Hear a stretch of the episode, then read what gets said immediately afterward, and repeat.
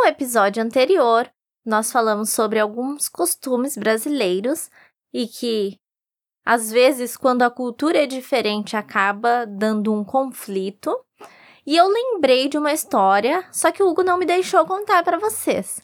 Então eu vou contar hoje. Vem com a gente em mais um episódio de Don't panic. Keep speaking Portuguese. This podcast is especially designed to help you improve your Portuguese skills through natural conversations about music, culture, Brazilian expressions and habits, stories, travel, and much more. So fasten your seatbelts and have fun. Unlock exclusive content, including behind the scenes, exclusive episodes, and episodes transcriptions. So, especially if you want to supercharge your Portuguese skills. Join our Patreon crew and become part of our awesome community.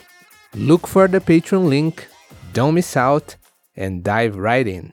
Essa história ela está relacionada com o terceiro hábito brasileiro, que é convidar por educação, oferecer por educação e coisas por educação. Aqui no Brasil, a gente tem o seguinte costume: se você vem nos visitar, fizemos o esquema que nós íamos fazer e ok, conversamos, comemos, estamos felizes, ah, vamos embora. Aí você diz assim: ah, eu vou embora agora. Por educação, eu, naturalmente, vou te dizer: não, fica mais um pouco, está cedo ainda, independente do horário que for. Pode ser duas da manhã. Eu vou dizer, não, fica mais um pouco. Se for duas da manhã, tá cedo mesmo. cedo na madrugada. Mas esse é o nosso costume. A gente vai dizer, fica mais um pouco, ainda tá cedo, vamos fazer outra coisa. Só que, quando acontece isso com estrangeiros, que o costume é diferente, tem um pequeno atrito. E era essa a história que eu ia contar. Que uma pessoa foi até a casa de um brasileiro e disse que era coisa rápida.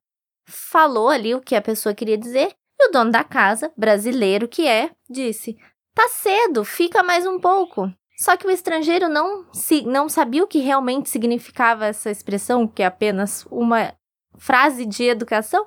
Então, já que ele disse para eu ficar, vou ficar. E continuou falando e falando e falando. Aí, ok. Não, mas agora eu vou embora. O dono da casa novamente. Não, fica mais um pouco, ainda está cedo. O estrangeiro voltou a falar, contar histórias e falar e falar. E isso aconteceu algumas vezes. E depois que o estrangeiro foi embora, ele ainda ficou assim. Mas como brasileiro é hospitaleiro, né? Fiquei lá horas e horas e ainda assim ele continuava dizendo: Não, fica mais um pouco, está cedo. Mas como eu disse no começo. E provavelmente o dono da casa, o brasileiro, ficou pensando: Nossa, mas que visita mal educada, não vai embora nunca, né? A diferença de cultura, a diferença de pensamento. É bem engraçado isso, né? É coisa simples, mas que causa toda essa confusãozinha. É engraçado isso. E isso me lembrou uma outra história que está relacionada com essa questão de. É, como a Erika falou, fica mais um pouco, tá cedo, e o gringo não entender, né? O estrangeiro não entender que é apenas educação. Eu tenho um amigo que a gente chamava ele de fato de gringo, né? Era o apelido dele. E foi engraçado que ele, quando veio ao Brasil, ele é filho de pais brasileiros. Então ele fala o português muito bem. Mas um parênteses aqui, essa história reforça, inclusive, o fato de que aprender um idioma tem muito mais a ver com aprender a cultura e os hábitos e tudo envolvido do que palavras. Por exemplo, ele era filho de pais brasileiros, falava português fluentemente, muito bem, mas quando ele estava no Brasil, é, aconteceu uma situação parecida, com um desafio cultural que tem a ver com palavras, mas que a ideia era diferente. E, eu, cada vez mais eu descubro que realmente nós brasileiros, isso acontece em qualquer língua, mas a gente não percebe, a gente fala coisas que literalmente não tem nenhum sentido, às vezes, ou não tem o sentido das palavras, mas a gente está acostumado e a gente nem para para pensar. Então vou compartilhar um, esse, esse caso com vocês. Ele estava na casa da pessoa e a pessoa falava assim para ele. Ele tinha chegado no Brasil há pouco tempo e quando ele ia falar com a pessoa, a pessoa da casa, o anfitrião, dizia para ele: Ô, oh, tudo bom? Vamos chegar. E ele dizia: Mas eu já cheguei. Eu cheguei no Brasil mês passado. É, e, na verdade, ele não entendia que por que, que todas as pessoas das casas que ele ia falava para ele: opa, vamos chegar. E ele sempre repetia: mas eu já cheguei.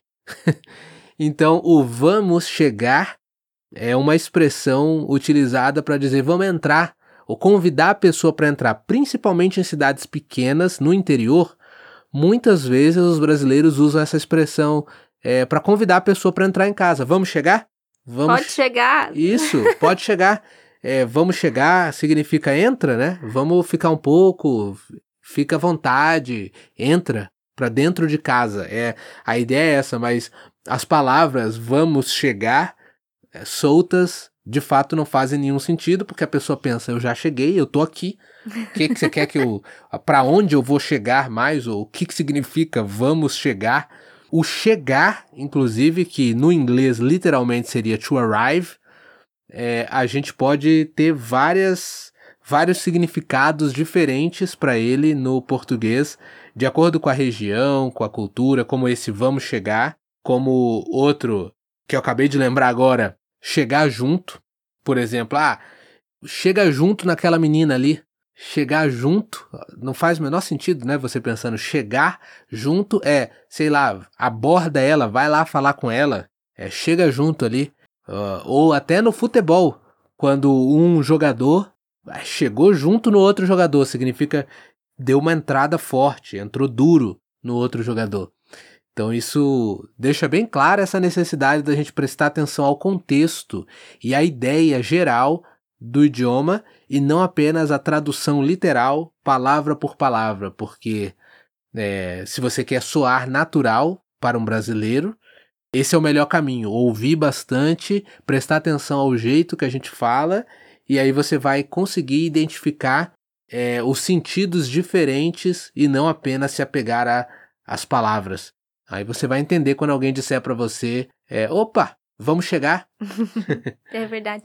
E isso realmente acontece em qualquer idioma. Por exemplo, eu sei um pouco de inglês, mas agora eu estou me aprofundando mais e eu fico um pouco perdida com o get. Porque o get pode significar tudo. exatamente. E é exatamente assim que a gente é, aprende o idioma com o uso mesmo. Não adianta você decorar um significado para a palavra get, assim como não adianta você decorar um significado para a palavra chegar, porque fazer isso só vai dificultar a sua vida quando você ouvir as muitas outras maneiras e você vai querer ficar, você vai ficar louco, vai achar que é impossível. Então o melhor é ir escutando e entendendo as ideias. Se focar nas ideias e não especificamente nas palavras. Essa seria a mensagem final desse, dessa continuação do episódio anterior com duas histórias. Isso aí. E você que nos ouve, já passou por alguma situação assim engraçada, algum conflito por causa da diferença de cultura, da diferença de idioma? Conta pra gente nos comentários. E não se esqueça, agora, só para ficar bem claro, quando você vier ao Brasil da próxima vez e alguém disser para você, fica mais um pouco, tá cedo. Depois da segunda vez, você pode ir embora. não precisa ficar. Ou se alguém te disser, vamos chegar, você já sabe o que, que significa. Vamos entrar. você, a pessoa sabe que você já chegou. e esse foi mais um episódio de Don't Panic, Keep Speaking Portuguese.